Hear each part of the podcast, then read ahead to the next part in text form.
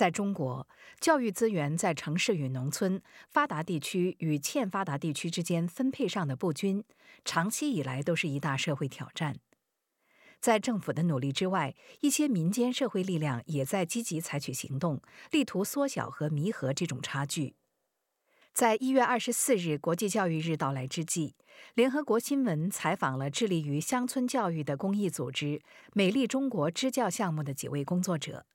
请听特约记者杜佳的报道。美丽中国支教项目成立于二零零八年，它的愿景是让所有的中国孩子，无论出身，都能获得同等的优质教育。蔡金清是这个教育非营利机构的现任理事会副理事长，他笃信教育可以改变命运，青年可以改变世界。乡村支教，我觉得也是一个伟大的一个创举哈，就是能够组织这么多有。理想有这种呃热情的最优秀的学校的毕业生去农村做两年啊支教老师。美丽中国所进行的这些支教的项目，五百多所啊，中小学加起来，在五个省啊，这个愿景嘛，就是到这个师资匮乏的这些最贫穷的地区，提供所有的孩子这种优质教育。我们有三千四百多个支教老师，都在过去这些年里边啊，登上了这个课堂的讲台，然后真正的把这个。最新的这种教育理念也包括啊这些呃音体美啊英语啊这些在乡村比较难受到的接受到的这种教育内容呢都带到了千家万户吧，所以我们的支教老师在 学校里是特别受欢迎的，因为他们又年轻又有呃热情有有朝气，然后也带着最新的外边世界的大千世界的这些呃知识啊，还有很多信息。所以我觉得这个，它不仅是弥补了课堂教书的一个，而且确实呢，让孩子的视野、世界观都会有很大的影响。特别让我感动的就是我们当时的十五年前的这些学生，然后走出了呃农村上大学，然后又最后自我选择又回到农村去做支教老师。我觉得这就是特别伟大的一种教育的力量所能体现出来的。蔡晶晶介绍说，年轻的支教老师是美丽中国的核心。他们当中很多是在国内外最优质的大学受过教育的，通过支教更深刻了解到教育对于人生的价值和对于社会的意义。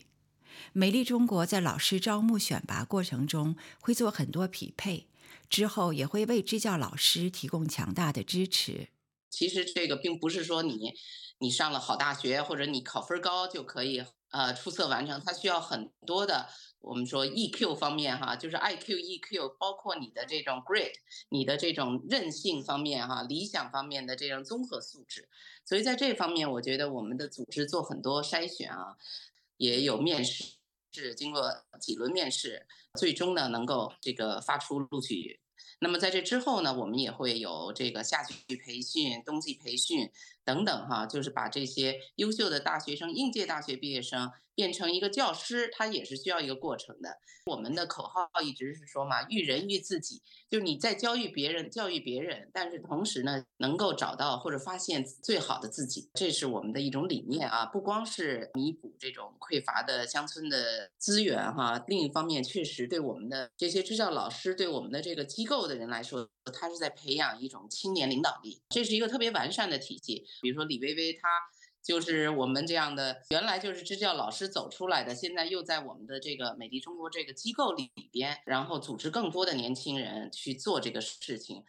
李薇薇在云南临沧完成了两年支教之后，看到了以人影响人的社会价值，决定加入到美丽中国的全职团队，为一线支教老师提供支持。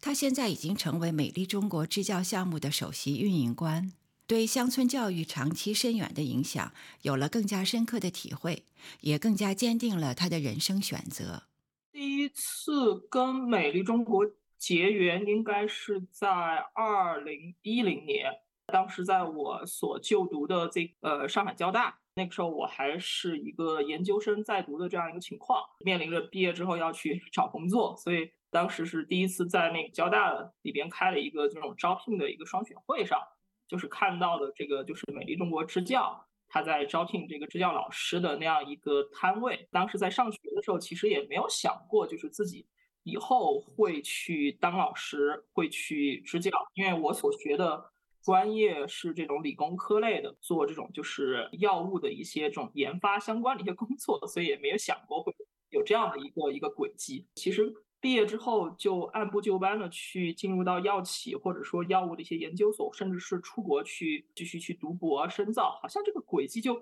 一眼看到头了。我我就想说，趁我当当时还年轻，就是去做点不一样的事儿，而且。呃，那个支教就是讲的，也就是两年的时间嘛。因为我们一开始就是对于支教的理解，包括说对于乡村孩子的这样的一种认知，其实都很多时候是停留在一种想象中，停留在我们一种主流媒体的这样的一种传播中。我记得那个时候，就是那个希望工程的那个小女孩的那个大眼睛，对吧？求知的那样的一个大眼睛，其实真的是感染了很多人。我们会觉得这个事情应该是一个特别的一个饱含诗与远方的这样一个特别诗情画意的一个一个事儿吧，去特别理想化的去看。那实际上我们去到这种支教的这样的一个乡村的学校的话，我们会发现就是现实其实是比较残酷的。可能首先我们要去面对生活中，呃，要去克服生活条件方面的一些个匮乏。然后另外的话就是至于学生这个层面上，好像，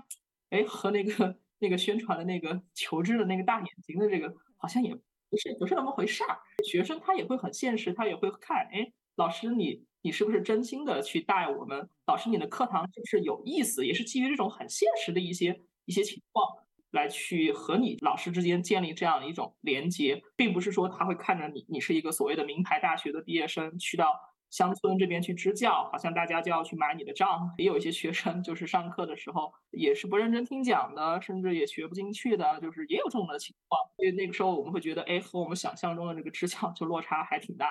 李薇薇指出，支教老师首先要调整自己的预期，不要带着我是救世主的心态去拯救乡村孩子，而是以平常心去看待支教。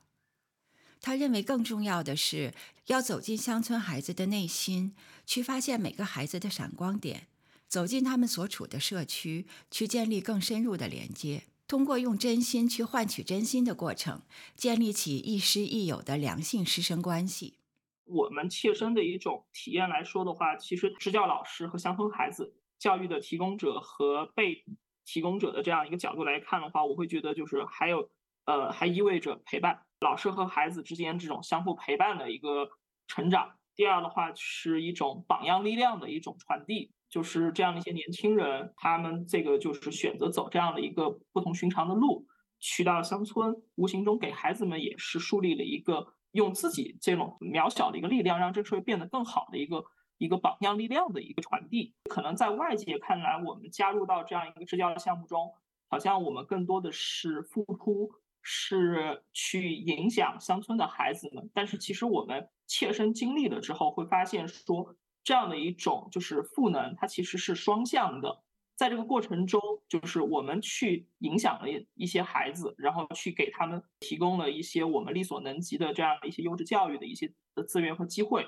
但同时，我们在这过程中，我们其实个人也得到了一个很好的一个锻炼和成长。在这个过程中，它不是一种。呃，单向的一个呃机遇，它其实是真的是一种双向的一个赋能。任何的一个志愿者，他在提供服务的时候，其实他个人也是得到了一些成长和收获的。我呃研究生毕业之后选择去支教，其实我的父母是非常反对的，因为本身我就是从一个呃云南省的一个小县城里边，就是通过求学这条路。一步一步的去到了更大的一些城市里边，所以当时我父母这边其实非常希望我就留在上海这边去工作，就是哪有说这个你好不容易这么十多年走出去了，怎么又又又回到云南了，反而回到一个比我家乡还要更偏远的一个乡村地区，所以他会觉得非常的这个这个不理解。但后来的话，我觉得是我的家人也看到了，就是我支教的这两年的过程中。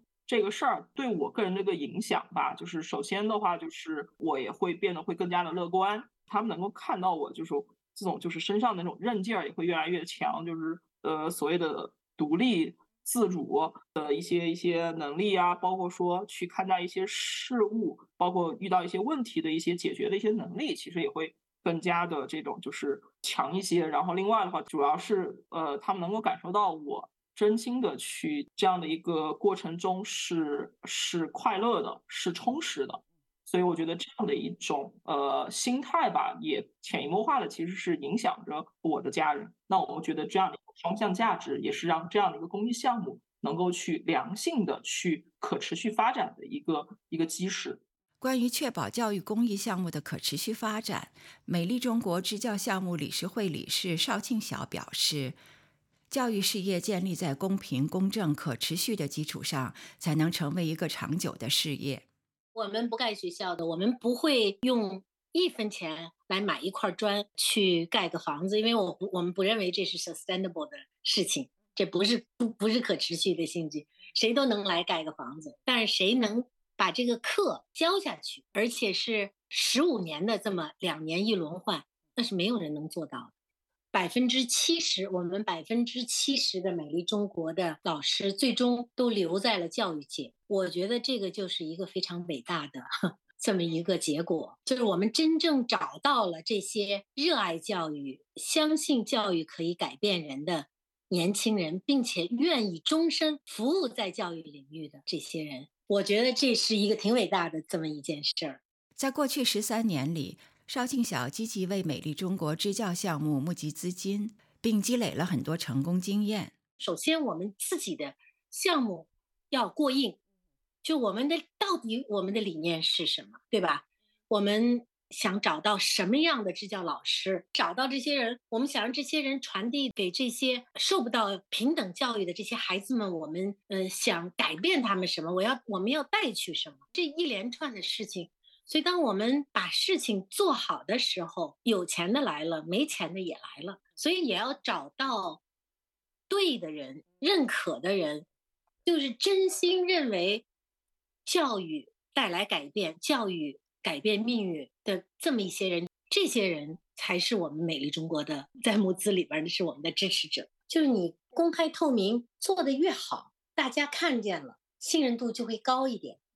你公开做透明做得好，你 sustainability 就更高。更高的话，你多去接触人，对吧？你就可以接触到更多的人，就有更大的影响力。其实这些都是循环的，就这些东西都是正向循环的。我们还是相信长期的力量，每天都在做一点的事情，那最后就就成了那个大江大河了。邵庆晓认为，公益运作可以正向循环。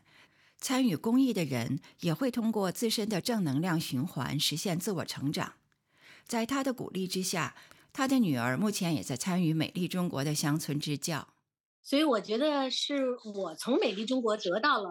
很多，而不是说我为美丽中国做了做了很多什么事情。呃，如果我没有参加美丽中国哈，就是我觉得会缺失很大的一块，可能百分之六七十的精神世界。是没有的，就是我们经常谈的，就是这两年哈，其实就是终身难忘的两年。我说你以后到你四五十岁，你再想一想。他说对，他说我就是认为，嗯，如果其他事情我都忘了，但是我这两年是永远忘不了的。我觉得这是一个非常非常重要的人生的经验。像我女儿他们的学校，他们是留守村，留守儿童非常多。那个爷爷奶奶带着他们，爸爸妈妈出去打工了。其实他们是都是非常聪明的孩子，都是有爱的孩子，但是他们不懂得怎么去表达爱，爷爷奶奶也不懂得怎么去爱他们。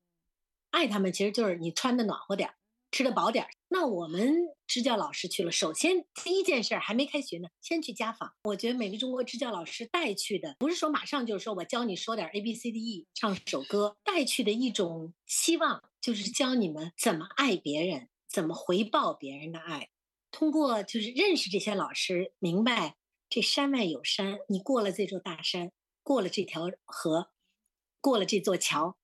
那就有很多其他的东西，就有火车，就有飞机，就有工作。我们不是说让每个孩子都去上大学的，但是你要先学会爱自己，爱你身边的人，生活在阳光下吧。以上是特约记者杜佳对公益组织“美丽中国”支教项目的几位工作者的采访。